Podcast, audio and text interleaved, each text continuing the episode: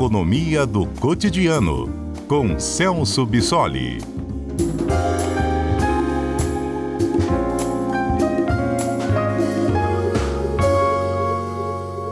Olá, professor Celso, boa tarde, bem-vindo. Boa tarde, Johnny, boa tarde a todos.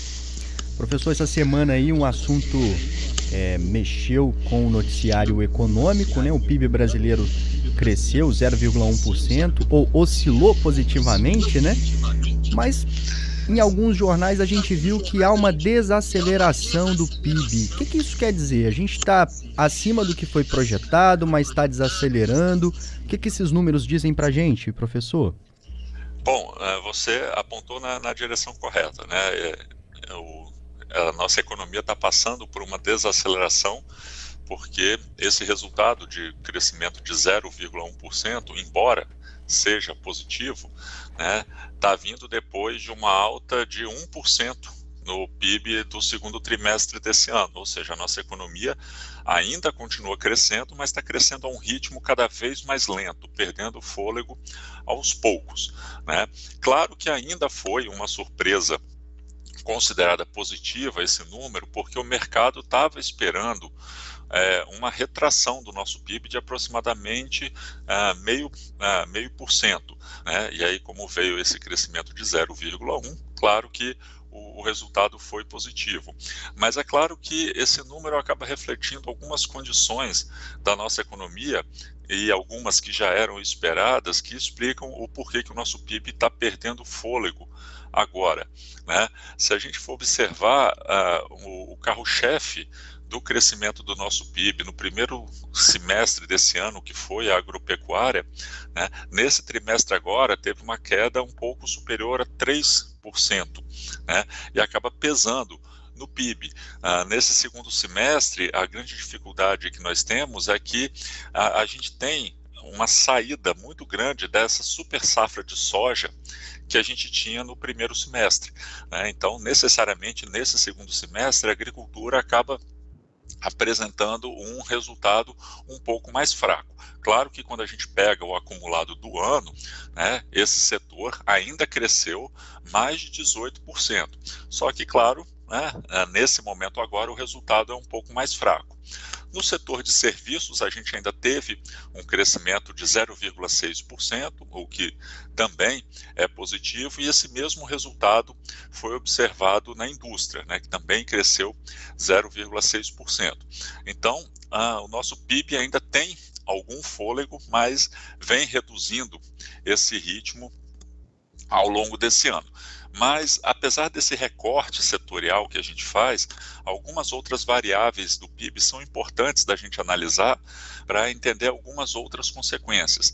Né? Então, quando a gente analisa, ah, por exemplo, os investimentos e o consumo das famílias, né, que são duas variáveis importantes, a gente tem um, um retrato ah, significativo sobre o comportamento da economia. Os investimentos, né, nesse trimestre, caíram 2,5%.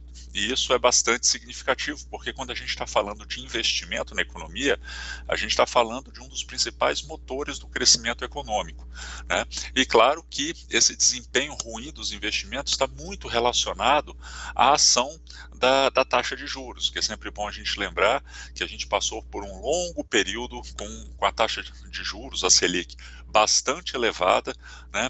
Ah, de pouco tempo para cá é que o Banco Central começou esse ritmo de redução da taxa de juros, mas a gente ainda tem né, os efeitos desses juros elevados na economia. E claro, a gente soma isso algumas indefinições que o governo tem apresentado com a agenda econômica, com a reforma tributária, e tudo isso né, se soma a uma incerteza que acaba freando as decisões de investimentos ah, dos empresários. Então, isso acaba explicando essa queda dos investimentos. E o consumo das famílias né, ainda consegue crescer, embora a gente tenha esses juros mais altos, né, que acabam travando um pouco todo o mercado de crédito, mas o consumo das famílias ainda foi influenciado por algumas políticas que o governo implementou que impulsionaram esse nível de consumo. E aí a gente está falando é, diretamente dessas políticas de transferência de renda, então nós tivemos o reajuste do Bolsa Família, nós tivemos um aumento real do salário mínimo,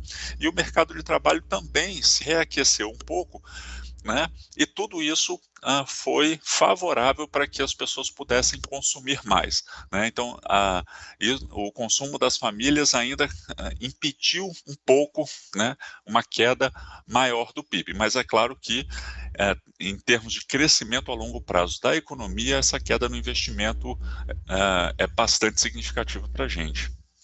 Professor, obrigado pelas informações. E o nosso tempo já está curtinho aqui, já tem que ir para o repórter, mas essa explicação trouxe um panorama bem completo do que a gente está vivendo aqui no país. Expectativa agora para o ano que vem, né, com tantas interferências também internacionais. E aí a gente vai acompanhando de perto e o senhor nos ajudando a entender melhor essa economia. Ah, ok, Johnny, obrigado. Mas realmente para o ano que vem ah, a gente tem alguns pontos importantes a serem considerados, especialmente esse ritmo da taxa de juros, uma possibilidade do, do, governo federal liberar alguns precatórios que podem uh, aquecer um pouquinho a demanda e um cuidado que a gente tem que ter com, com o cenário internacional, especialmente em relação às exportações, que são o carro-chefe né, aqui do, do Brasil. Então a gente está atento, monitorando isso para prever um pouco do comportamento da economia. Agradeço bastante a oportunidade. Obrigado, até a próxima quarta, professor.